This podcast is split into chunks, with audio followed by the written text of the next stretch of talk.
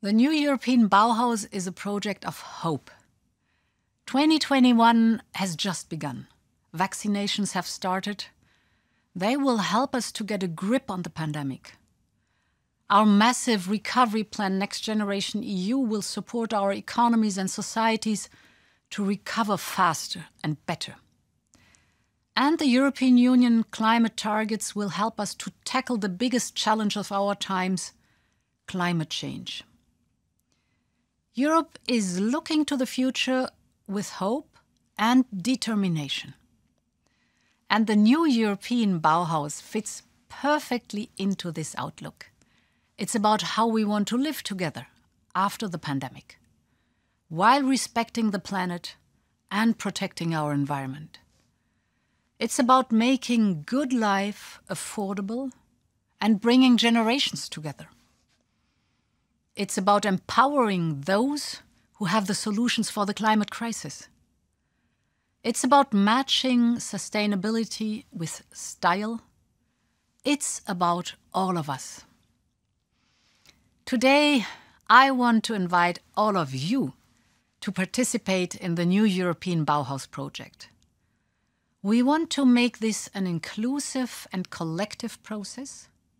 We want to listen to you, to your ideas, to your challenges, to your worries, and to your solutions.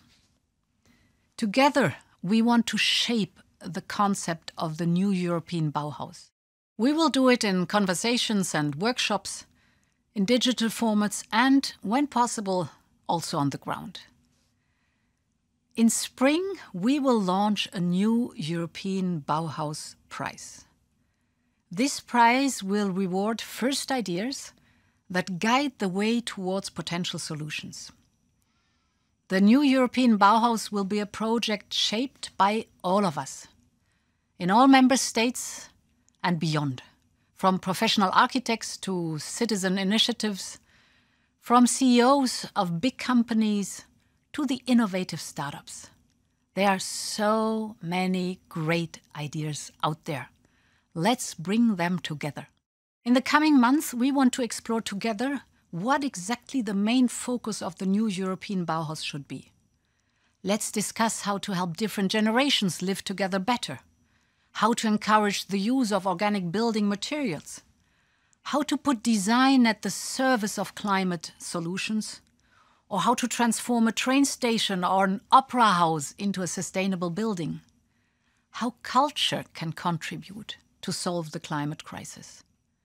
We are looking forward to this conversation.